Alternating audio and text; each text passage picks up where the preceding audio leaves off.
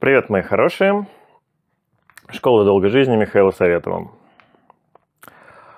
Итак, продолжаем сегодня говорить про страхи, разбирать деструктивные программы. Ну и как повелось в этом проекте, сначала несколько интересных вопросов и комментариев к прошлому выпуску. Итак, что меня заинтересовало именно по этой теме из того, что написали? Ну, во-первых, получил длиннющее письмо от э, своей одной хорошей знакомой с вопросом про абсолютное добро и зло. Ну вот я э, как раз э, очень ждал этих вопросов, когда затронул эту тему, и в принципе даже был несколько удивлен тому, что было, на мой взгляд, совсем немного комментариев с отрицанием моей позиции, с возмущением по поводу моей позиции, о том, что ну как это так, как это не существует добра и зла.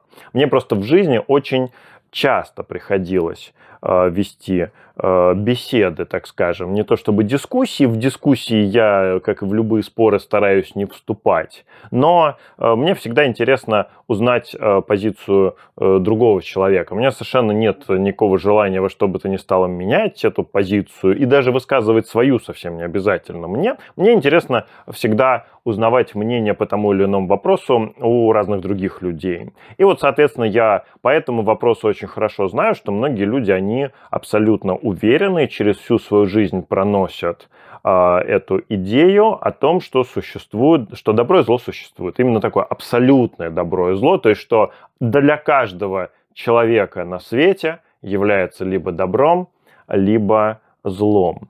Ну, я ничего не могу сделать с тем, что для меня это детская позиция. А, я считаю, что это просто позиция незрелого в какой-то степени разума. Я не хочу никого обидеть этим, не в том смысле, что он там какой-то недоразвитый. Нет, конечно. Просто я считаю, что до понимания этой идеи нужно дорасти. И если понимания нет, значит, просто-напросто человек до нее еще не дорос, и у него еще все впереди, еще дорастет обязательно. А поскольку я никого никуда не тороплю, то считаю, что всему свое время дорастем обязательно. Но ничего не могу сделать с тем, что я, конечно, придерживаюсь мнения, что не существует никакого абсолютного добра и зла, что здесь обычно мне приводят в качестве аргументов. Война, катастрофа какая-то, э, эпидемия, э, массовая болезнь, вообще болезни в принципе, болезнь одного человека, ну и очень любят апеллировать к смерти детей, к детским проблемам, потому что дети, конечно, у людей всегда вызывают намного больше эмоциональный отклик, хотя чисто а, если смотреть на это со стороны, то совершенно непонятно, почему, собственно говоря, а, э, проблемы ребенка должны трогать больше, чем проблемы взрослого, когда речь идет и там, и там о проблемах данного конкретного человека. С моей точки зрения, не принципиально, сколько человеку лет. Если у него есть проблемы, если он страдает, это в любом случае страдание человека. И ну, почему-то принято считать, что детские страдания должны обязательно трогать э, других намного больше. Так вот, э, насчет войны могу вспомнить народную мудрость «кому война, кому мать родна». А насчет болезней могу лишь э, поделиться э, своим не таким уж маленьким опытом работы с другими людьми, когда я наблюдал не раз такой, такое явление, когда человек заболевает, заболевает тяжело, так что эта болезнь влияет на э, его жизнь в очень заметной степени. И ему никто не может пом- ему никто не может помочь, его никто не может вылечить. Он прошелся по врачам, его накормили таблетками, таблетки не помогли. Ему предложили какое-то еще лечение, оно тоже не помогло. Человек вынужден решать эту задачу сам, справляться с этой проблемой сам, и он начинает заниматься, начинает разбираться, углубляться в эту тему – и он начинает менять свою жизнь, и он меняет свою жизнь. Неважно даже, что именно он делает. Суть в том, что он меняет свою жизнь, и он справляется с этой проблемой, он решает поставленную перед собой задачу. И все, и он выздоровел. И что мы в итоге получили? Мы в итоге получили не просто человека, который выздоровел, который не болеет. Изначально эта цель была такая, стать просто человеком, который не болеет. Но мы в итоге получили, во-первых, человека, который не болеет, во-вторых, человека, который приобрел опыт избавления от этой болезни, и в-третьих, мы получили человека, который теперь, скорее всего, намного меньше боится заболеть, потому что у него уже есть опыт того, как он, как он может справиться. То есть человека, который во многом очистился от страха перед болезнью. И мне доводилось говорить с людьми, которые прошли весь этот путь. И знаете, что я от них слышал? Я слышал от них, что я очень рад, что это вообще все со мной случилось. И если бы этого со мной не случилось, я никогда бы не стал вот таким человеком, которым я стал сейчас. Конечно, человек, который заболел, сейчас конкретно в данный момент болеет, конечно, он никогда в жизни не будет рад тому, что с ним это происходит. Но вот человек, который прошел этот путь, он запросто может этому уже порадоваться и сказать, как хорошо, что это со мной было. И вот скажите мне, пожалуйста, можно ли в такой ситуации говорить, что болезнь – это какое-то некое абсолютное зло, если в итоге мы получаем человека, который рад, что с ним это случилось. Вот это основное, что я вам могу ответить на любую идею про любое абсолютное зло, ну и к абсолютному добру относится все в это абсолютно в равной, точно в такой же равной степени. Потому что не бывает ни такого события, которое является злом однозначным злом, однозначным негативом для всех людей, равно как не бывает события, которое однозначно для каждого человека является благом. Все мы исходим из того, в своей жизни, из того опыта, которого нам не хватает и который мы хотим получить. И все события, которые с нами происходят, это во многом события, которые нас развивают, и события, которые дают нам опыт, которого нам не хватает. Это в двух словах, а более подробно мы с вами Обязательно еще к этой теме в перспективе вернемся, но уже на другом уровне. То же самое я сейчас прочитал э, в одном комментарии, ну, такой же э, на эту же тему комментарий про то, что не бывает плохих людей, бывают плохие поступки людей. Ну, для меня здесь разницы никакой нет. И Э, как, ну, в чем разница, говорим мы о человеке, либо о событии, либо о поступке? Если мы э, окрестили это однозначно, так вот абсолютно чем-то плохим, э, то это все, опять же, возвращение к идее о каком-то неком мировом вселенском зле. Всегда любой человек, совершая какой-то поступок для кого-то он будет негативным, для кого-то он будет позитивным. И в оценке поступка этого человека каждый будет исходить из какого-то своего опыта, связанного в том числе во многом с теми деструктивными программами, которые есть в сознании. Поэтому, конечно, не бывает никаких плохих поступков, не бывает никаких хороших поступков. Бывают просто поступки, просто люди ведут себя так. И разные люди ведут себя по-разному, и никто не хороший, не плохой, а просто каждый делает то, что помогает ему развиваться и получать тот опыт, которого ему не хватает, даже если это не самый лучший опыт. А очень часто это далеко не самый лучший опыт.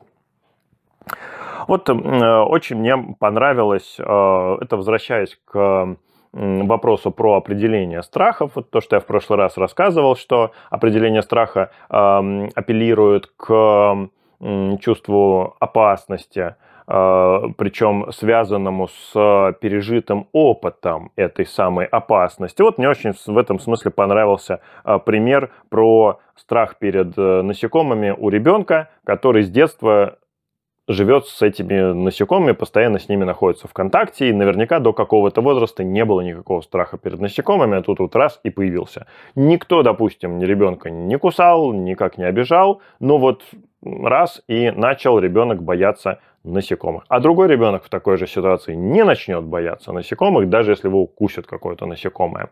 Ну вот никаким опытом этого не объяснить. Здесь связи более глубинные и более серьезные. А, был вопрос, сколько выпусков будет в этом проекте. Я вот задумался еще раз э, и понял, что я не могу себе представить, чтобы этот проект можно было закончить. Я подумал, что его как ремонт или стройку, его можно будет только прекратить. И если он мне когда-нибудь очень сильно надоест, то я вам скажу, что все. Я его заканчиваю, и я вам рассказал все, что знаю. Но это произойдет, скорее всего, потому что он мне надоел. А представить себе, что мне уже нечего сказать по по теме развития человека в самом широком смысле слова, я сейчас, у меня фантазии не хватает. Потому что каждый раз, когда я начинаю о чем-то рассказывать, вот это очень интересная тенденция, что когда у человека знания возрастают в арифметической про, э, прогрессии, то э, его представление о том, что он еще не знает, оно возрастает в геометрической прогрессии. И вот э, у меня примерно то же самое происходит по мере того, как я рассказываю, и информация нарастает о том, что я рассказал в арифметической прогрессии, у меня в голове все больше и больше всего того, что еще надо будет рассказать. И вот это вот оно, его все только больше и больше становится с каждым новым выпуском. Поэтому представить себе, что все, темы у меня закончились, все, что знал, все рассказал, пока не могу. Все может быть, может быть, так оно и получится. Но мне намного легче представить, что э, мне просто в какой-то момент надоест этим заниматься, я захочу заняться чем-то еще, и тогда скажу, что все. Но я, конечно, люблю завершать э, начатое, поэтому я как минимум постараюсь почти все рассказать, э, все, что мне хочется в данный момент рассказать по теме развития людей. Поэтому пока много будет выпусков еще впереди, все, что могу сказать. Так, много было вопросов насчет э, негативных эмоций у других людей и в свете вот как раз очищения от деструктивных программ. Но вообще в целом, конечно, вопрос отношения энергетического э, общения людей друг с другом – это наша будущая тема. И она еще будет не скоро как я и говорил, что нам сначала нужно рассмотреть все, что внутри находится этой картинки, а потом уже выйти за ее пределы и посмотреть, как э, энергетика одного человека взаимодействует с энергетикой другого человека или других людей.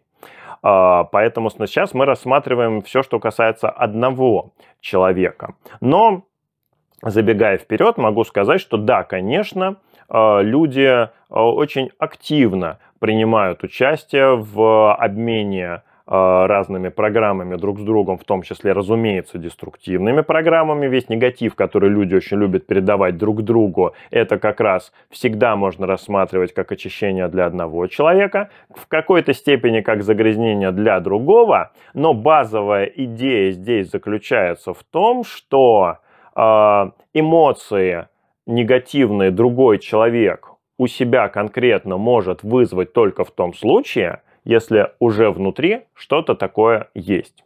То есть, если есть за что зацепиться, то такая же энергия от другого человека, она обязательно зацепит и вызовет ответную реакцию. То есть э, энергетически это как выглядит? У нас есть вот эта деструктивная программа в сознании, но она сейчас тихо себя ведет. Она сейчас сидит тихо, никого не трогает, никаких эмоций не вызывает. Человек чем-то другим занят, он отвлекся. За, за, ну, у него сейчас другие мысли, другие эмоции. И пока его не трогает, у него все хорошо.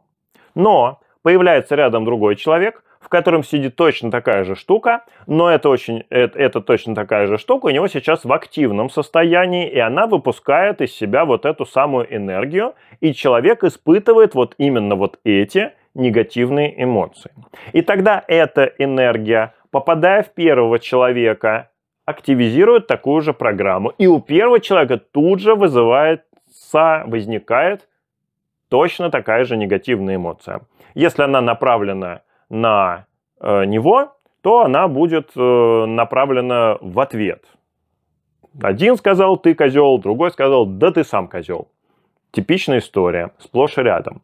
Если она направлена не на него, то они вместе будут испытывать одну эмоцию. Ой, ты слышал, что вчера по телевизору рассказали, вот там новая болезнь, это же мы скоро все заболеем, да скоро вот все умрем, да вот это все, ой, да не может быть, да как же так, да как же теперь жить-то? Э, что же сплошь и рядом самая обычная картина. Я про эту болезнь еще долго буду вспоминать, потому что слишком уж свежий опыт и э, слишком уж ярко э, все эти примеры проявлялись.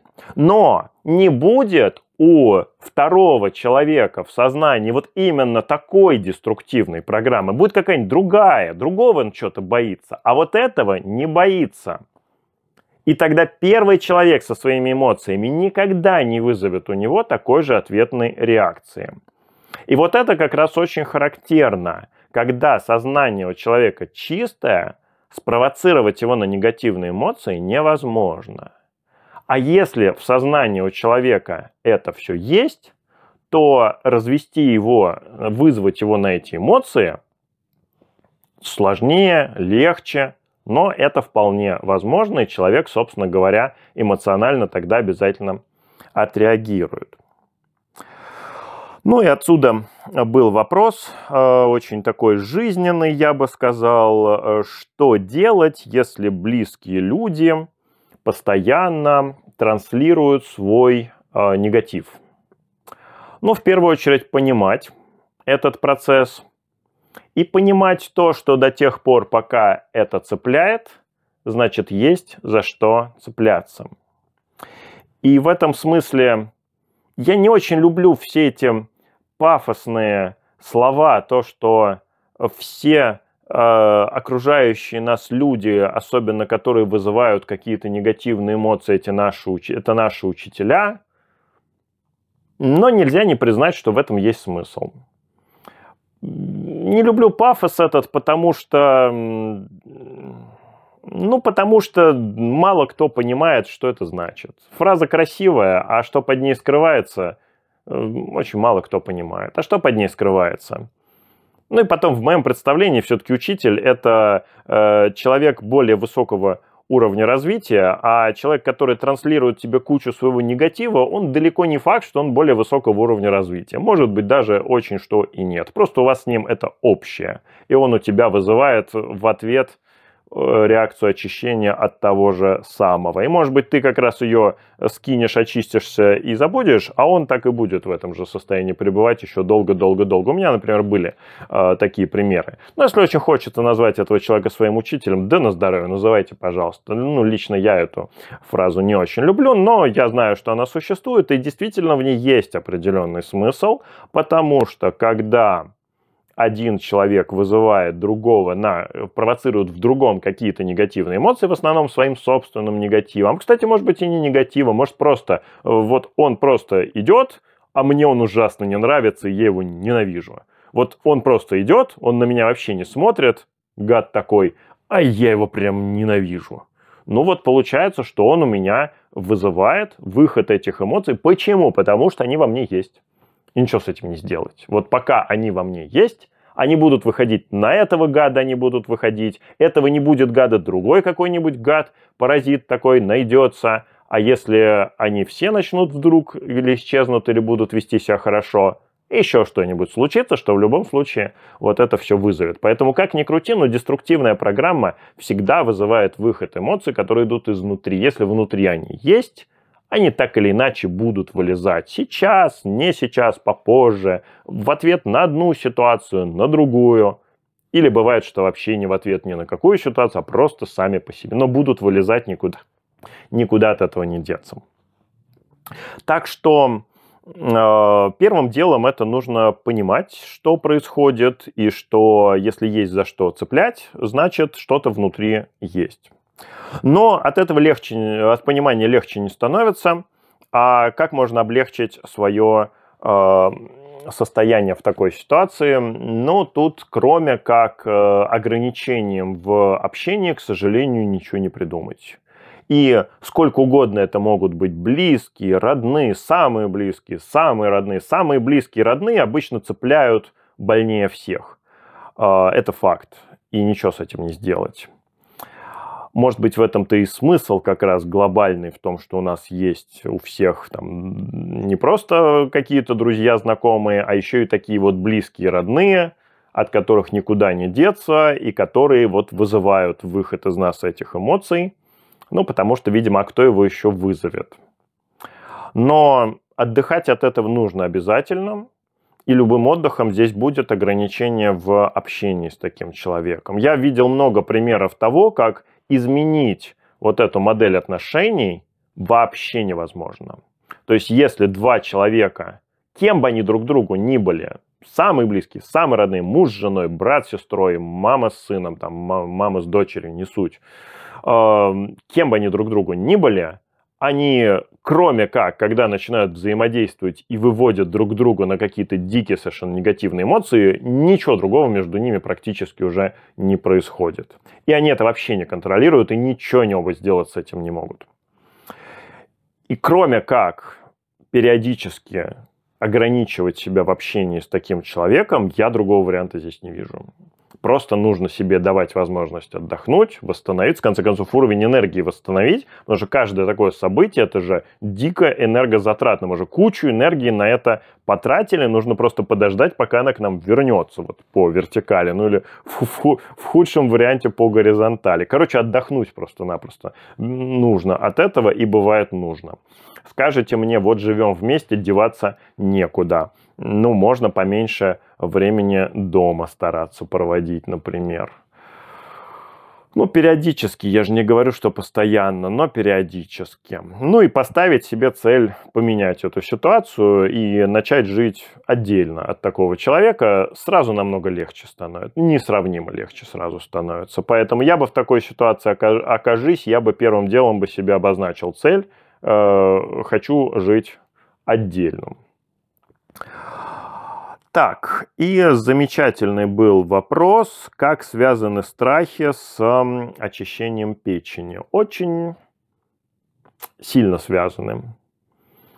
По мне, так это просто один и тот же процесс на разных уровнях. Очищение от страхов это у нас на уровне сознания, энергетики, а очищение печени на уровне физическом, на уровне нашего тела. Но очень редко бывает такое, чтобы очищение печени проходило без э, очень серьезного выброса негативных эмоций. Поэтому я считаю, что печень, она в очень большой степени связана энергетически с местом хранения наших страхов. Проще говоря, с солнечным сплетением. Там много страхов живет у людей. И, соответственно, очищение печени, оно как раз и будет связано с выходом этих страхов. Поэтому страхи выходить без очищения печени могут запросто.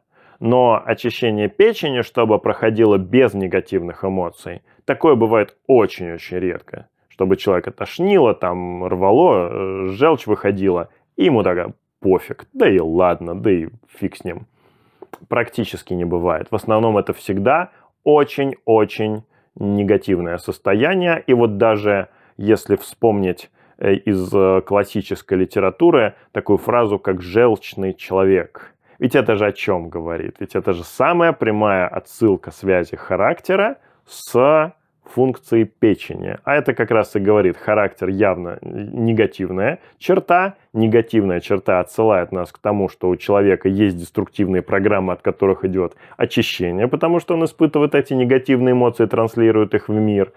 И, соответственно, мы здесь обращаемся к работе печени, то есть явно у нас идет процесс очищения печени. Так что это не я придумал, не я заметил, это давно уже подмечено.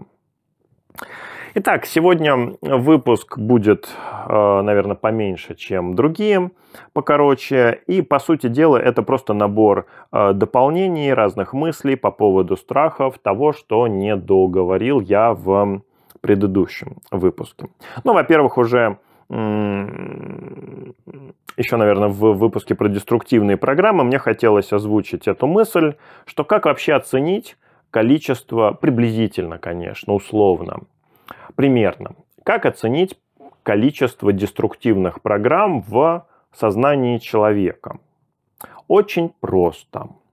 Достаточно посмотреть, какую часть времени своей жизни, там, за последние, допустим, там, несколько месяцев человек пребывал в то, что называется хорошем расположении духа, в хорошем настроении, когда у человека все было в его настроении, в его эмоциональном состоянии хорошо, ему было либо спокойно, либо радостно, весело, хорошо. Короче, он, когда он не испытывал в своем состоянии никакого негатива, и когда, соответственно, это было то, что люди привыкли называть плохим настроением, депрессией, там, ну и как угодно еще другими словами, там усталостью, там хандрой, грустью, короче говоря, любое настроение с негативной окраской.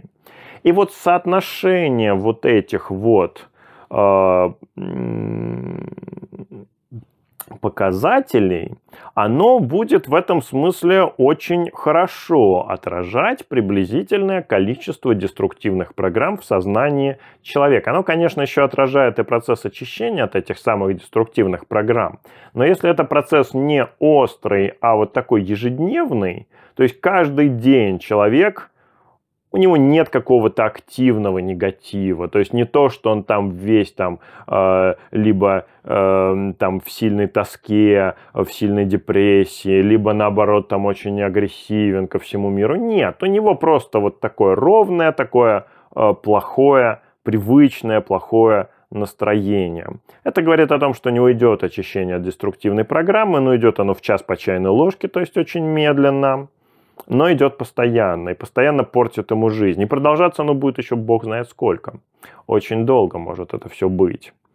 И вот это в основном говорит о том, что там сильные, много там деструктива, всякого негатива накопилось.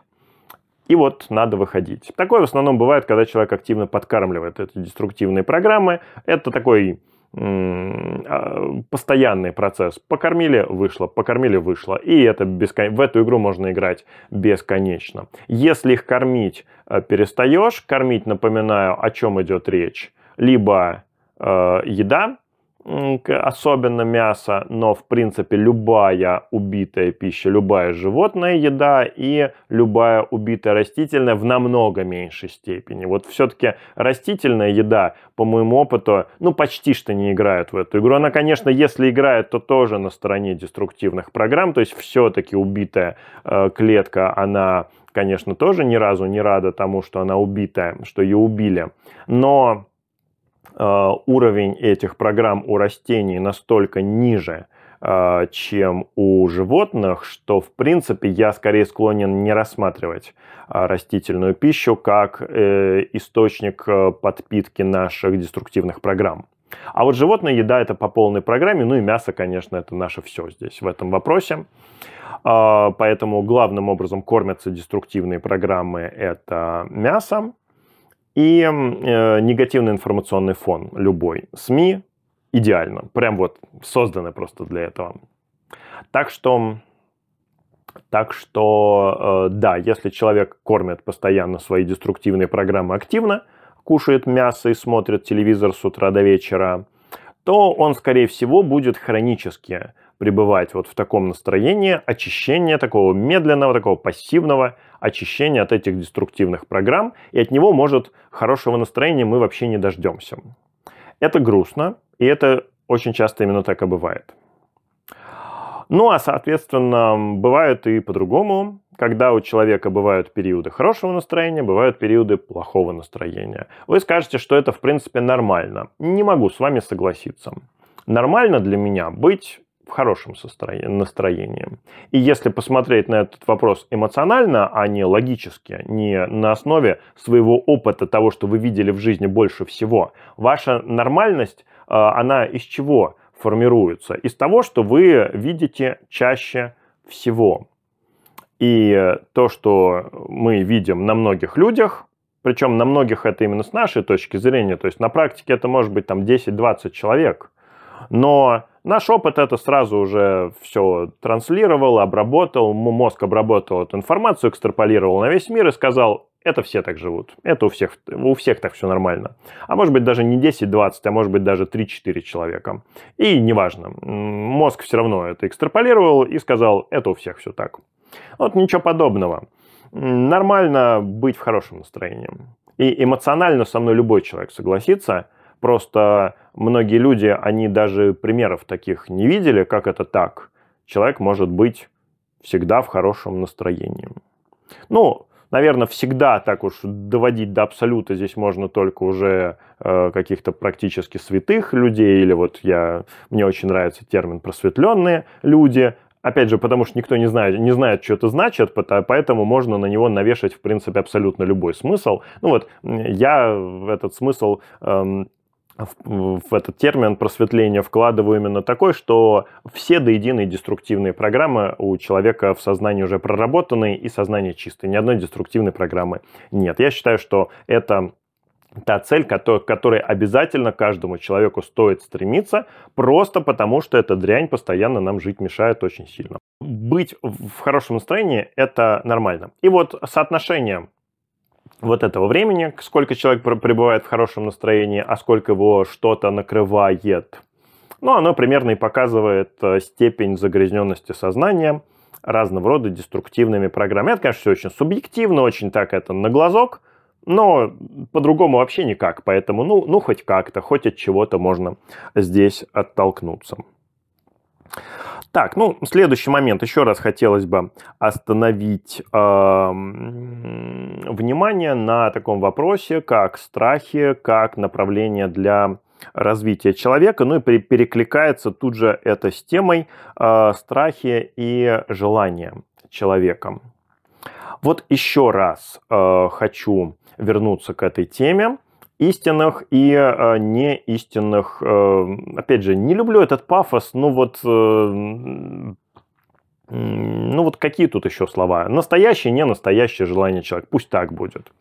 Так вот, э, практически всегда то желание, которое мы условно называем настоящим, то есть хочу вот этого, оно потому и настоящее, потому что рядом с «хочу вот этого» находится страх «боюсь это не получить».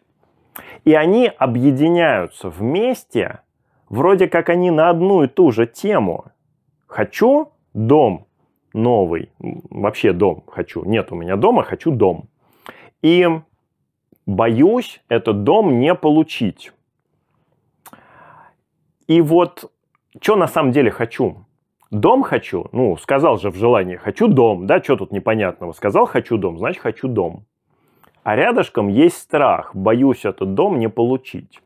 И вот тут вопрос, от чего я на самом деле больше хочу? Я хочу дом или я хочу избавиться от страха того, что у меня не будет дома?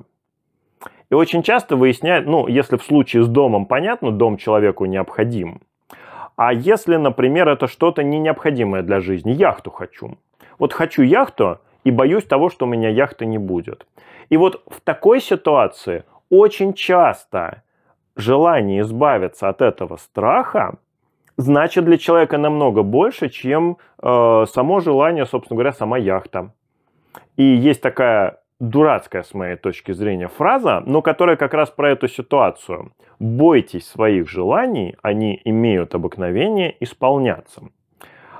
Фраза, ну, мягко говоря, парадоксальная, а если сказать посильнее, то бредовая. Что значит бойтесь своих желаний, э, того, что оно э, исполнится? Если я хочу этого, я хочу, чтобы оно исполнилось, и мне не нужно этого бояться. О чем идет речь в этой ситуации? О том, что это вот тоже забегаю вперед, но все-таки хочу сейчас забежать вперед, а впереди у нас тема, где мы будем эти процессы рассматривать более подробно. В процессе достижения своей цели почти всегда человек преодолевает страх того, что он этой цели не добьется. И очень часто бывает такое, что значение этого страха для него больше, чем сама эта цель. И когда в процессе человек избавляется от этого страха, он вливает туда кучу энергии в этот процесс, и эта куча энергии, она рано или поздно срабатывает на очищение от этого страха. И мы в итоге получили того, что страх того, что человек боится этого не получить, он у человека уходит, и выясняется, что само желание, оно очень маленькое. не так уж оно человеку-то было и нужно, намного больше хотелось избавиться от этого страха. От страха человек избавился, желание осталось маленькое, но чистенькое. И это маленькое чистенькое желание приводит к тому, что оно реализуется. И когда оно реализуется, человек уже не очень понимает, для чего ему это нужно, потому что оказывается, обожаю это слово «оказывается», но в данном случае оно оправдано, потому что жизнь нам это пока показывает. Так вот, оказывается, что хотел-то человек от страха избавиться. А сама эта яхта, которую он хотел, или еще что-то другое, ему по большому счету вообще до одного места. Но получил. Хотел, получил. Я считаю, что заслуженная награда. Нужна, не нужна, продашь, если что. Э, ничего страшного не случится. А вот э, то, что э, от страха избавились, и в итоге все получилось. Вот это самое главное.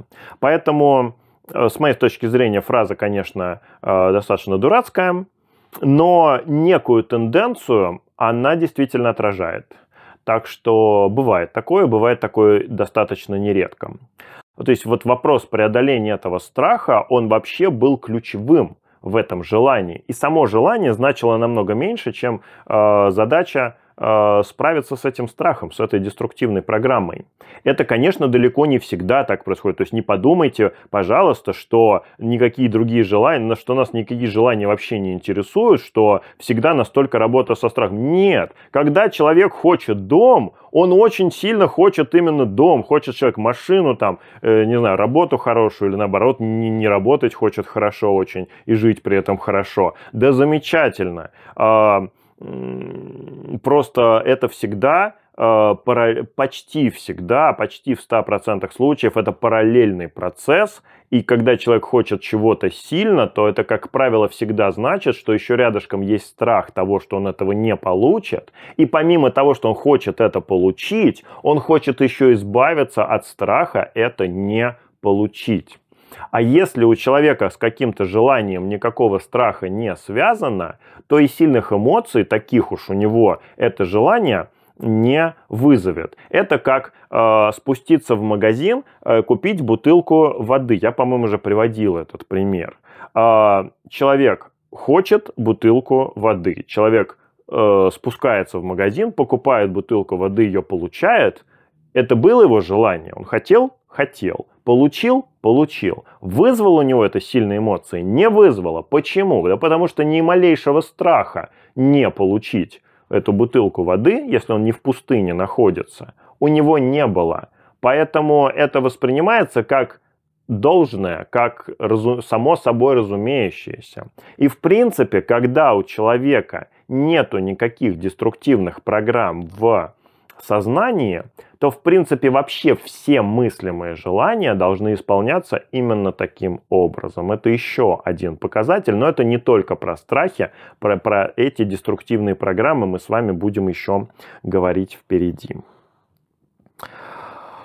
Так, эм, немножечко хочу остановиться на том, как происходит очищение от страхов разной степени. Это, в принципе, касается всех деструктивных программ. Но страхи как наиболее яркий представитель и основной, прямо скажем, представитель деструктивных программ, в этом смысле очень хороший пример, поэтому я очень много из того, что говорю про страхи, оно в принципе будет относиться и ко всем деструктивным программам. Так вот, условно давайте поделим, и, конечно, это все очень условно, но условно давайте поделим на страхи маленькие, средние и большие. Понятно, что там можно было там еще 10 степеней придумать, но, но, но не суть. Э, как это у нас в институте преподаватели шутили, что любой процесс состоит из трех стадий, начало, середина и конец. Ну вот, э, поэтому рефлекторно все почему-то хочется делить на три части. Ну вот страхи давайте поделим тоже на три группы. Маленькие страхи. Маленькие страхи это то, что вызывает э, сильные коротенькие эмоции, и то, что может выходить ну, так скажем, за полчасика, там, за час, за два.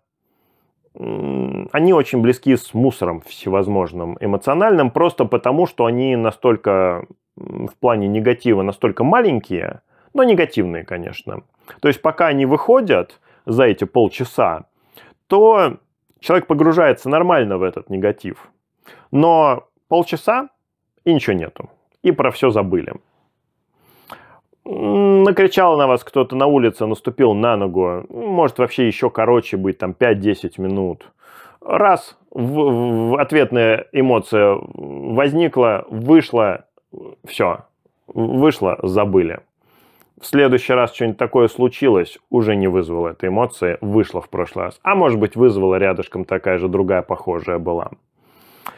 Так что мелкие деструктивные программы выходят э, таким образом, может что-то спровоцировать их, может э, безо всякой провокации само вылезти. Ну вот про них я как раз говорил, что вылезаю, выходят они через э, сны. А, потому что через сны все-таки в основном только мелочь какая-то, по моим представлениям. Может выйти, может быть, есть и другие примеры, просто я с такими не сталкивался, не знаю, вполне возможно. Но я вот видел, по крайней мере, больше всего того, как э, через сны именно всякая подобная мелочевка выходит. Это буквально там 10 минут эмоций, полчаса эмоций. Ну, то есть это коротко, это легко, это по сравнению со всем остальным одно удовольствие. Если это уже средний страх, то так быстро не отделаемся в проживании этого страха, если это за один раз, то человек погрузится на дни, недели, несколько недель. Как это выглядит? Случается какое-то негативное событие, как правило, в жизни человека. Редко, чтобы это прям вот чисто изнутри лезло. В основном это уже должно быть чем-то спровоцировано снаружи. Потому что эмоция достаточно сильная, и, ну, ну сами подумайте, ну вот э, сильную эмоцию, чтобы человек, ну, безо всякой внешней причины так вот раз и погрузился. Нет, все на свете бывает. Бывает и такое. Ни с того ни с сего раз человек в депрессию погрузился. Ему очень хреново в этой депрессии, но внешне никакими факторами это не обусловлено. Бывает? Ну, бывает, да. Но в основном все-таки это какая-то провокация снаружи. А что значит провокация снаружи? Какое-то событие. Событие какое? Разумеется, негативное какое-то событие.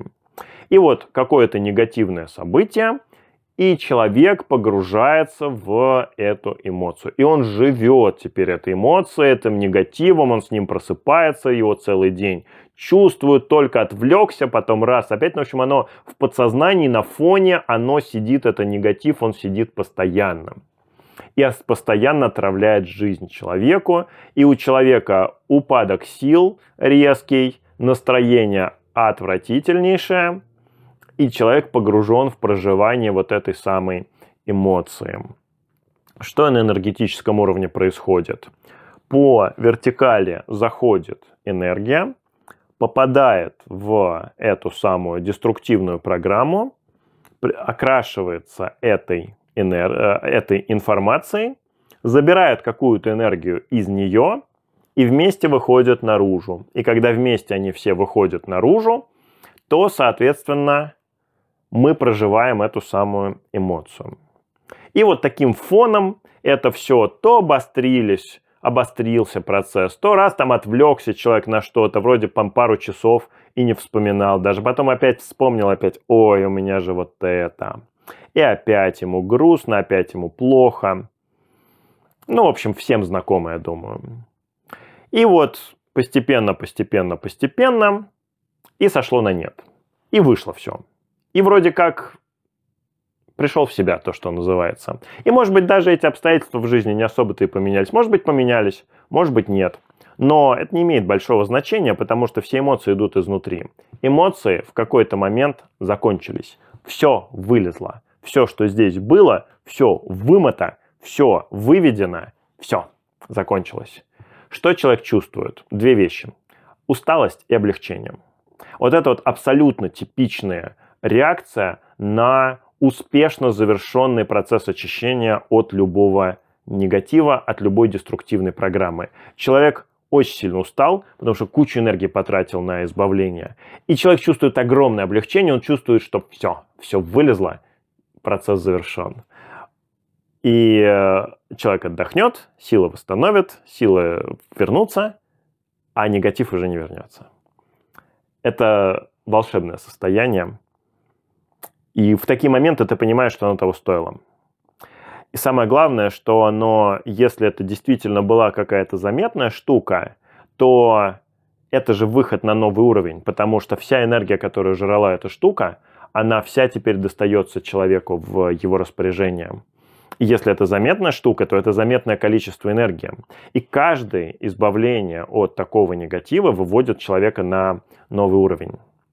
Это может быть сам, самую капельку новый уровень, совсем чуть-чуть, но это новый уровень, это развитие для человека. Но опять же при условии, что человек в принципе занимается своим развитием, а не по нашему графику не вниз идет. Если человек по нашему графику идет вниз, то ему уже не суждено преодолеть ни одной деструктивной программы, потому что любую деструктивную программу можно только перерасти. А все, на что ему можно рассчитывать, то, что они в какой-то момент будут выключаться, потому что у них просто энергии хватать э, не будет. И то не все, а только самые бесполезные. Так что очищение от средних деструктивных программ проходит примерно таким образом. И как выглядит очищение от э, по-настоящему больших деструктивных программ? Оно выглядит точно так же, как очищение от средних, потому что такая большая деструктивная программа не может выйти вся целиком, она убьет сразу человека. Она настолько большая, что если вся энергия, которая в ней запечатана, она распакуется и выйдет, то наше сознание этого не выдержит и будет разрушена. Она же деструктивная, она же разрушающая. И там куча-куча энергии. Поэтому эту энергию приходится выпускать очень аккуратно. И выглядит это примерно таким же образом, как происходит очищение от деструктивной программы среднего уровня, но этот процесс повторяется. И мы проживаем очередной цикл. После этого цикла мы точно так же чувствуем облегчение, только оно уже не полное, а оно уже некоторое облегчение. Но это облегчение и усталость, огромная усталость, потому что куча сил потрачена.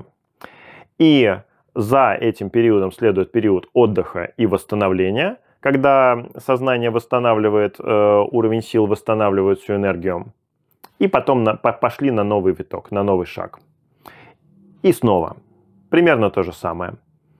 Очень часто в такой ситуации человека преследует одно и то же негативное событие. Почему негативное? Потому что вот эмоциональная окраска такая. Почему одно и то же? Да потому что одно и то же событие его продолжает цеплять и продолжает выводить. Зачем придумывать что-то новое, если это работает? И вы все наверняка знаете примеры людей, которые постоянно вляпываются в одну и ту же ситуацию. В чем угодно. Работа, личная жизнь, э, с деньгами что-то связано. Все на свете, все что угодно. Одна и та же ситуация. Один раз случилось с человеком, огреб, пришел в себя, утерся, восстановился, пережил, пошел дальше, снова подобная ситуация, снова вляпался, снова огреб, снова э, получил все по полной программе, снова утерся, снова восстановился, раз в третий раз. И вот это вот прям, ну и ты на него смотришь со стороны, и ты не понимаешь, ну как можно так себя вести? Ну как можно быть вот таким, который вляпывается постоянно в одно и то же? А почему вляпывается? А потому что ему нужно избавиться от этой штуки. И с каждым таким циклом какая-то часть этой штуки, он не может ее выпустить сразу целиком, она слишком большая. Поэтому он должен выпускать ее частями. А выпускать ее частями, это все равно погружаться в этот негатив. И очень часто вот у людей это, это вызывает вот такие истории. Так что, если видите человека или сами являетесь человеком в такой ситуации, который из раза в раз вляпывается в одно и то же событие, не нужно сразу считать его умственно неполноценным. Это посмотрите на эмоциональную, на энергетическую сторону этого процесса, и, скорее всего, вы увидите именно такую картину. И вы поймете, что в такой ситуации человек он по-настоящему хочет избавиться от этой деструктивной программы, и он идет этим путем, он двигается этим путем, ему безумно тяжело. Вы думаете, он сам хочет в это вляпываться? Да вообще ни разу не хочет. Но ему надо избавиться от этих эмоций, и кроме как оказаться в такой ситуации, где они из него выходят, он никак по-другому этого сделать. Ну, может, конечно, но это самый простой вариант, самый простой и самый доступный. Это тоже путь развития человека. С каждым таким витком эта штука становится все энергетически меньше, она жрет энергии все меньше, и потихонечку, по чуть-чуть уровень энергии у человека тоже будет подрастать. То есть с каждым таким витком у человека все-таки это будет немножечко, но все-таки новый уровень его развития, и рано или поздно, обычно с достаточно сильным обострением, эта штука заканчивается. То есть, грубо говоря, э, скидывали каждый раз по 5%. Вот был у нас, была у нас большая деструктивная программа, э, все вместе обозначим за 100%.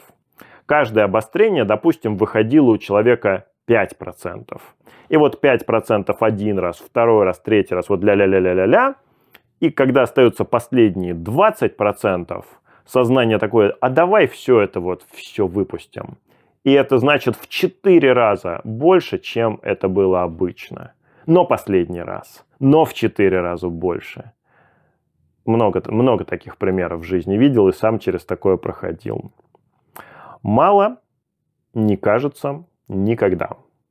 Но какое облегчение испытываешь, когда все это заканчивается, особенно когда восстановился и пришел в себя, а приходить в себя приходится долго после такого последнего кризиса – почему-то вот обычно бывает так. Вот, вот чтобы это легеньким кризисом заканчивалось, я, пожалуй, что и не видел. А вот в основном последний раз это вот просто по полной программе, по уши в это во всем. И вот после этого ты чувствуешь, что все, вот теперь все, я свободен, никогда со мной больше этого не случится.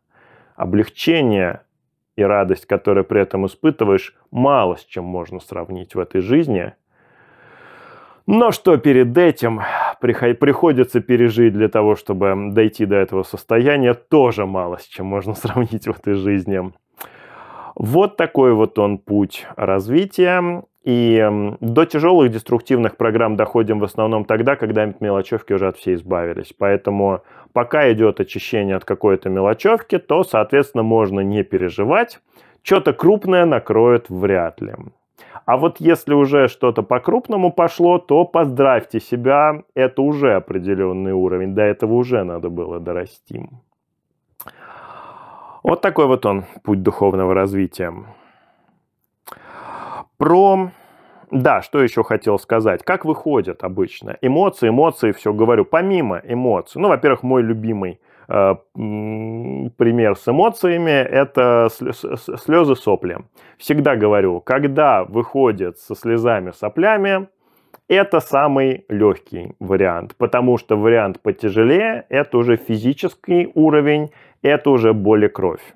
И вот здесь как раз подходим к следующей теме – связь э, очищения сознания с очищением физического тела.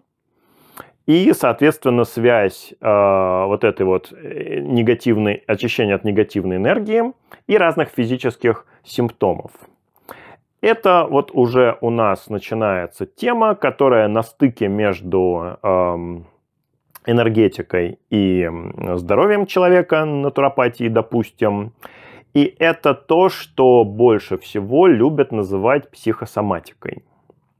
Ну, я уже много раз говорил, что э, по мне это очень э, такое однобокое восприятие все на свете болезни считать психосоматикой, равно как и э, очень недальновидно вообще отрицать того, что, что психосоматика существует. С моей точки зрения, психосоматика имеет место быть само собой, а физическая сторона любой болезни имеет, имеет право на существование тоже само собой. И для каждой болезни есть часть физическая, а есть часть вот эта самая психологическая, либо энергетическая. А вообще говоря, вот психология и энергетика для меня э, во многом можно ставить знак равенства между ними с одной только оговоркой. Э, я считаю, что энергетика как, нау как наука, по крайней мере, в моем вот этом вот понимании, в моей концепции, несравнимо более продвинутая, чем современная психология. То есть психология, я, конечно, может быть, здесь э, не э, слишком скромно себя веду, но я как-то вот привык э, так считать, что по сравнению э, с моим уровнем э, понимания всех этих процессов, современная психология это даже не что-то на уровне плинтуса, это что-то на уровне э, пола, чуть-чуть, может быть, приподнялась над ними, не отрицая при том, что периодически у них что-то получается умное, просто чаще всего они сами не знают, как они это сделали. Я знаю, они нет отвлекся к этой теме, может быть, еще когда-то вернусь, может быть, нет, не знаю, посмотрим.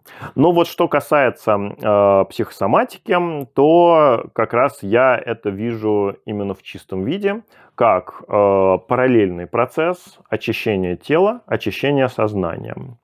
И очень часто эти процессы идут э, параллельно и одновременно, потому что, как правило, и телу есть от чего почиститься, и сознанию есть от чего почиститься очень даже.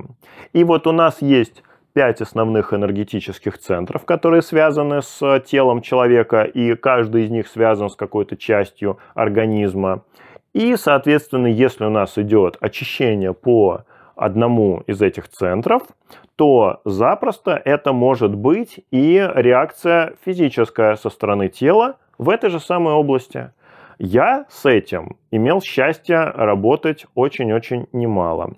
Я знаю болезни, которые практически не имеют никакого отношения к энергетике и которые практически в чистом виде. Это физическая болезнь, непосредственно физическое загрязнение очищения тела.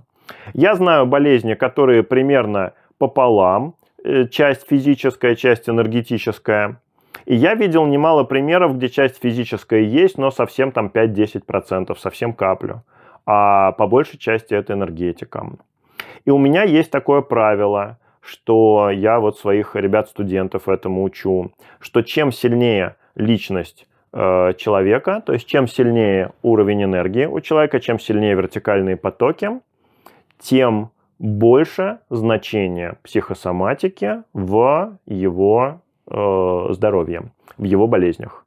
Почему? Потому что уровень энергии выше, и влияние деструктивных программ на тело сильнее. Все очень просто, все очень даже понятно. И э, я видел немало примеров, когда мы имеем практически идеально чистое здоровое тело и сильные страхи в сознании. И очищение от сильных страхов с хорошим уровнем энергии заставляет тело в процессе очищения испытывать симптомы болезни. Тело, блин, здоровое, но оно болеет. Здоровое тело болеет, потому что вот эта энергия заставляет его испытывать вот эти самые симптомы, и потому что эти самые симптомы усиливают вот этот самый процесс энергетического очищения человеком. Очень часто это связано со, непосредственно со страхом за свое здоровье. Это один из э, очень э, распространенных страхов. Человек боится быть больным. Человек боится, что у него со здоровьем будет все плохо. Он, конечно, занимается своим здоровьем, и он занимается своим развитием. И этот страх может быть э, больше, чем, собственно, проблем со здоровьем. И тогда тело себя на физическом уровне приводит в порядок относительно быстро, а этот страх так быстро не выходит. И что мы имеем потом? И потом мы имеем более-менее чистое физическое тело и достаточно сильный страх за здоровье этого самого здорового физически тела, очищение от которого, от этого страха, приводит к тому, что это здоровое тело начинает испытывать разные симптомы. Такой процесс видел нередко, немало. Это, конечно, не совсем типично. Типично все-таки, когда и телу есть от чего очищаться, и сознанию. Но вот и такой процесс почти что в чистом виде, когда почти идеально здоровое тело, и оно болеет. Видел, немало видел. Так что э, запросто может быть не сопли, слезы, а запросто может быть уже то, что я условно называю боли кровь. Э, когда непосредственно физические симптомы сопровождают процесс очищения, энергетического очищения от деструктивных программ. Что делать? Продолжать очищаться. от деструктивных программ энергетически. Ничего больше здесь не придумать. Тело здоровое, с ним уже, ну, поддерживать тело в здоровом состоянии, конечно, надо обязательно. А что дальше делать? Продолжать развиваться энергетически. Ничего другого не придумать. И в основном, если процесс уже пошел, то, как правило, это значит, что человек уже близок к тому, чтобы перерасти этот страх, чтобы от него избавиться полностью. Но процесс еще в разгаре. Что остается сделать? Прожить этот процесс, ничего другого. Как правило, если же человек вошел в проживание этого процесса, как правило, это значит, что все, что нужно было сделать, он уже сделал. Он уже поднял свой уровень, он уже развился до этого уровня, уже заработала и включилась эта штука. А теперь остается только улыбаемся и машем, да?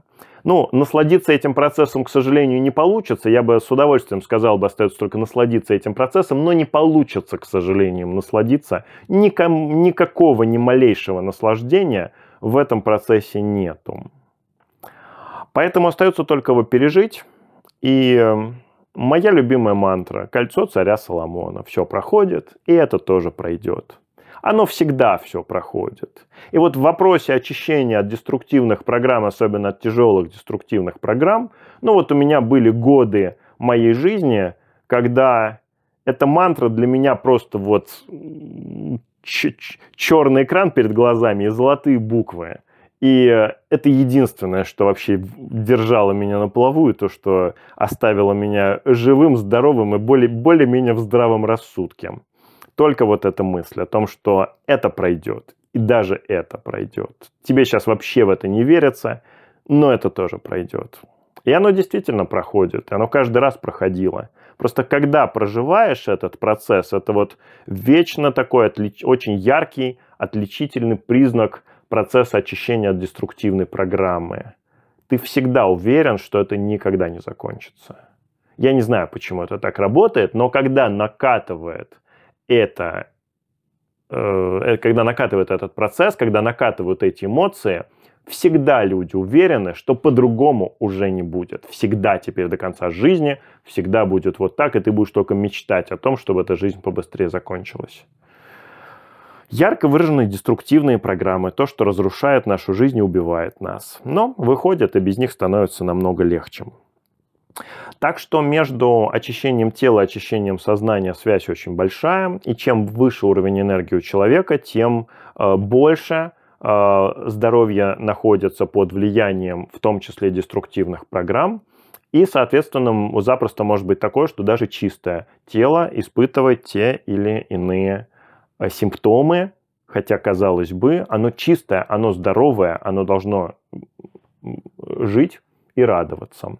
Бывает, что этого не происходит, это совершенно не обязательно такое будет. Это может быть все чисто на психологическом уровне, то есть человеку может быть только морально очень плохо и тяжело, а, а физически все в порядке, все хорошо. И вот здесь мы подходим к следующей интересной теме, что в такой ситуации, когда у человека с телом все хорошо, а вот морально его накрыло по полной программе, и он погрузился в очень глубокое и тяжелое переживание каких-то негативных эмоций, а вот в такой ситуации физическая боль очень часто людям приносит облегчение. И лично я видел немало людей в своей жизни, как правило, вот здесь вот на руке у них такие полосочки из шрамов – Часто, часто это из подросткового возраста, но бывает, что из вполне затягивается подростковый возраст, и бывает, что это вполне себе уже человек сделал уже в том возрасте, который не принято называть подростковым. Но вот это вот самое популярное место, и у меня уже рефлекс, когда э, встречаю нового человека, так э, незаметно, невзначай э, бросить взгляд на левое предплечье. Если человек правша, то, соответственно, правой рукой как раз вот очень удобно наносить себе порезы именно вот в этом месте. У меня, у меня все чистенько, можете проверить. Но по другим людям я этого видел немало. Это очень интересный психологический феномен, психологический или энергетический. Физическая боль облегчает моральные страдания. И когда идет Э, очищение от достаточно тяжелой, активной, деструктивной программы, и человек погружается в эти эмоции, то с испытыванием физической боли этот процесс явно идет активнее, и человеку становится легче. Поэтому в такой ситуации человек начинает тянуться к физической боли. И это может быть э, проявляться в разной форме, в, в самых разных формах. Это вот и мазохизм, и вот, соответственно, вот э, не знаю, как называется это явление, наверняка же как-то называется, но я просто не знаю. Э, вот это вот намеренное нанесение себе каких-то травм, э, порезов, увечий. В общем, это все крутится вот здесь. Ну, это бывает и во вполне себе нормальной форме практики, связанные с испытыванием боли. Про это в прошлый раз упоминал. То же самое, те же самые колючие коврики, стояние на гвоздях – ну, прямо скажем, разница косметическая. У них только одно хорошо, они точно совершенно телу не вредят. И, конечно же, в такой ситуации намного лучше сосредоточить, чем, себя, э, чем себе предплечье резать. Конечно, в такой ситуации намного лучше на гвоздях стоять ну, почему-то не всегда срабатывает. Э, привычки, что ли, разные бывают у людей, или какие-то свои представления в голове. Не знаю, не могу это объяснить, но по, по логике должно срабатывать. Может быть, просто, ну, я так думаю, что, наверное, привычки просто э, у человека может такой не быть, и поэтому у него ассоциативный ряд не работает, что вот я постою на гвоздях, и вот мне станет легче. Но вообще, конечно, по идее, работать должно. Так что физическая боль, она реально очень часто облегчает боль душевную. И бывает, что люди э, причиняют эту боль себе сами, бывает, что просят сделать это кого-то другого, а бывает, что просто создают себе ситуации, где они испытают эту боль, но, разумеется, неосознанно. А, и в этой ситуации, когда человеку будет очень больно физически, в этот момент его моральные страдания с ними будет полегче. И, соответственно, тогда человек испытает некое облегчение, хотя физическое страдание, конечно, его тоже совершенно не порадует. Такая ситуация говорит о, о, об очищении от достаточно, ну, как минимум, от средней деструктивной программы, а то и от крупной, а то и от серьезной. Особенно, если эта ситуация для человека затягивается на какое-то заметное время, больше, чем несколько недель. И особенно, если она циклически повторяется из раза в раз. В основном это так бывает. Тогда это реально идет проработка какой-то крупной деструктивной программы. Вот. Ну и в такой ситуации э, болью действительно можно пользоваться как инструментом, который облегчает, но, конечно, лучше, чтобы эта боль была контролируема. Во-первых, очень классно, если в такой ситуации человек займется спортом, потому что спорта без боли в любом случае не бывает. Если человек хорошо, активно занимается спортом, до него, блин, там постоянно что-то болит. То одно, то другое другое, то травма какая-то, то просто потянул, то просто, в конце концов, мышцы болят после тренировки. Вот, это хотя бы для здоровья полезно, и э, тот же самый эффект, а то и лучше даже обязательно даст. Ну и во-вторых, это вот всевозможные практики с э, э, проживанием боли. Вот помимо стояния на гвоздей, например, существует целый ряд массажей на эту же тему. Они вообще ничем не отличаются. Там такую боль испытываешь. Вот массаж гуаша от всей души рекомендую всем, кто его не пробовал. Я до сих пор считаю героем каждого человека, который на массаж гуаша, на хороший такой мастерский массаж гуаша пришел второй раз. Уже первый раз с дуру кто угодно прийти может, просто посмотреть, а что это такое. А вот второй раз, когда ты уже знаешь, что это такое, я считаю, что это что-то героическое в этом тоже точно есть. И Тайский массаж на самом деле такой вот тоже мастерский тайский массаж тоже не так далеко ушел. Там иногда так нажимают тебе на всякие разные болезненные места. Ну, вообще вот э, там проработка, вот то, что называется триггерные зоны, триггерные точки. Но оно потом бывает еще пару недель вообще-то чувствуется после того, как тебе туда нажали ненадолго, там на несколько минут, например. Так что а что это все? А все, а все это та же самая практика. Это все вокруг одного крутится. Зачем человеку нужна эта боль? Да эта боль, она напрямую связана с этими деструктивными программами, и через эту боль они тоже выходят. Так что с физической болью не так мало всего можно выпустить, но очень здорово, когда это находится на контролируемом уровне, разумеется. И если идет э, у человека очищения от какой-то серьезной, заметной, средней или тяжелой деструктивной программы, я бы очень предложил подключить какие-то вот эти болевые практики, потому что если вдруг это нужно, а вы этого не сделаете, то оно может включиться само уже какими-то болезнями, связанными с такой же болью. Это, это понравится намного меньше. Поэтому я бы предложил что-то из этого бы лучше включить самому добровольно. Оно и полегче станет, и побыстрее закончится.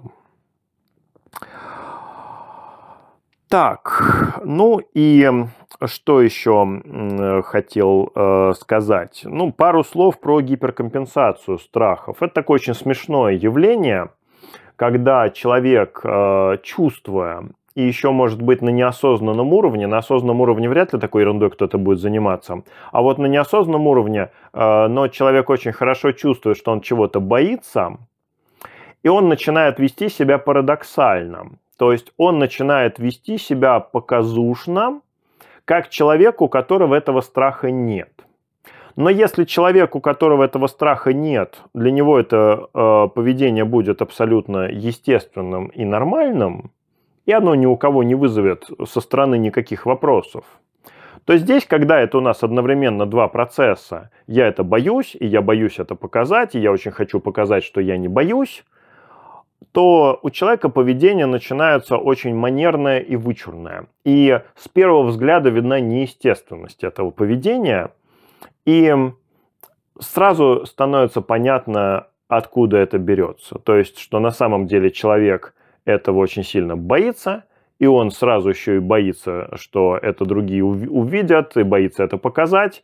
И он очень хочет показать, всем, что он этого не боится, и он буквально каждым словом, каждым своим жестом, движением старается показать, что он этого не боится. Ну, например, идет вот самый такой примитивный пример. Идет э, по улице какой-то не очень трезвый человек и начинает э, кричать, э, что я сильный, я крутой, я круче всех, там, я там самый сильный. Кого он хочет в этом убедить? Ну, понятно, что единственное, кого он хочет в этом убедить, это самого себя. То есть сам, почему он себя в этом хочет убедить? Да потому что сам он в этом сомневается изо всех сил. Очень-очень сильно в этом не уверен, а очень хочется. И вот он начинает себя убеждать. Ну, убеждать. Ну, это пример примитивный, но возьмем какой-нибудь э, пример чуть э, посложнее. Девушка, которая переживает о своей внешности она, э, она боится, что она некрасивая, что ее сочтут некрасивой. И она начинает на себе очень ярко, вычурно рисовать на своем лице разные масочки. И, может быть, у нее все, все в порядке было с внешностью, но этим страхом, вот почему деструктивная программа – это всегда по-настоящему деструктивная программа. Потому что все, что она делает, она старается все разрушить. И это бывает так смешно и грустно одновременно смотреть, как вполне себе симпатичная девчонка, э, не было бы у нее этого страха, не уродовала бы себя, так просто была бы вполне себе симпатичной девчонкой. Но так ведь нет, она боится того, что, она, что ее кто-то сочтет некрасивой, и она, и она своего лица такое начинает делать, что вот как раз по-настоящему вот такой вот ужасно некрасивый и становится. И сразу видно, что это сделано-то в основном своими руками. Было это все нормально, все очень даже неплохо было. А что ты теперь, дорогая, с собой сделала, и хорошо, если это только косметика. Сейчас как-то вот косметика это уже прошлый век, сейчас уже в части более серьезные воздействия. Укольчики там всевозможные во, во всякие части своего лица и не только лица. И все в таком духе. И вот ты смотришь на этот результат вот этого всего и думаешь, дорогая, ты зачем вообще вот это с собой сделал? Все же классно было, а теперь что получилось? Ты вообще в зеркало-то смотрела? А почему она это сделала? А потому что она это сделала под влиянием самой настоящей деструктивной программы. Деструктивная программа – это разрушающая программа. Программа, которая разрушает личность человека, которая стремится разрушить и тело человека тоже. Вот она постаралась, и девочка тоже постаралась, и получилось все, что получилось. Сделано было под влиянием деструктивной программы. Счастье принесло? Вообще ни разу. А, нет, конечно. Или человек боится, что его кто-то сочтет глупым. И он будет постоянно умничать. Он постоянно будет э, называть дураками других, чтобы его не назвали. То есть вроде как, если тот дурак, то значит он по сравнению с ним умный. Самоутверждение за счет других людей, самый примитивный вариант самоутверждения. Он постоянно будет использовать всякие сложные слова, словесные конструкции, говорить такими предложениями, что э, там пока он закончит, ты уже забыл, с чего там вообще все начиналось. Он сам тоже не понимает, что он говорит, но зато звучит умно. А если звучит умно, то значит в этот момент ему не так страшно, что его дураком сочтут. Он может и не дурак, просто он боится того, что его сочтут дураком, и начинает показушно вести себя как умный человек – и вот эта показушность, вот эта неестественность, ну, вообще-то она сразу видна, и вообще сразу становится понятно, откуда что берется, в чем причина такого поведения. Ну, со стороны, конечно, на это смотреть сразу и забавно, и смешно, и немножко грустно за этого человека. А если это была симпатичная девочка, которая себя изуродовала, то еще и за это вот тоже грустно. Мне, по крайней мере, немало такой грусти в жизни приходилось испытывать, когда смотрел на девочек в такой ситуации. Ну, что сделать? Каждый набирается того опыта, которого ему не хватает. Так что про, гиперкомпен... про гиперкомпенсацию э, страхов э, тоже хотел вам рассказать как про очень интересное явление. Ну и в завершение сегодняшнего выпуска загадаю вам загадку, которую еще в прошлый раз хотел загадать, но почему-то эм, не дошел до нее. Так вот, эм, я очень люблю игру в антонимы, назвать э, слово, понятие противоположное по значению. И вот предлагаю вам э, такую загадку. Назовите мне антоним к слову страх даже не слову, а к понятию, концепции страха. Противоположное явление, концепцию. Только, пожалуйста, не называйте мне э, смелость, э, бесстрашие. Смелость, бесстрашие – это отсутствие страха. А я вас прошу назвать мне не примеры отсутствия страха, а примеры явления противоположного страху. Мне очень интересно будет, что вы мне на это скажете. На этом э, основную тему сегодняшнего выпуска я хочу завершить. И в заключении э, я хочу рассказать немного про э, поездку, которая у нас была на, уже на прошлой неделе. Кому не интересно, вы смело можете на этом выключать э, видео, потому что ничего по сегодняшней теме я уже э, говорить не буду. А я просто хочу э, немножечко поделиться своими впечатлениями и эмоциями именно про э, практическую э, сторону всего того, о чем мы говорим. Вот мы же говорим здесь про развитие человека, про развитие ведь вертикальной энергии, про э, уменьшение связи э, зависимости от еды. И вот э, на прошлой неделе у нас с э, друзьями и с э, теми, кто в основном в Москве посещает мои энергетические практики, ну и не только с ними, там и из других городов ребята приезжали, даже из другой страны приехал. Привет, Юваль. И у нас было такое мероприятие. Мы э, поехали, была хорошая погода, лето сейчас у нас на дворе была очень хорошая погода. Ну, хотя сначала было прохладненько, но потом стало тепло.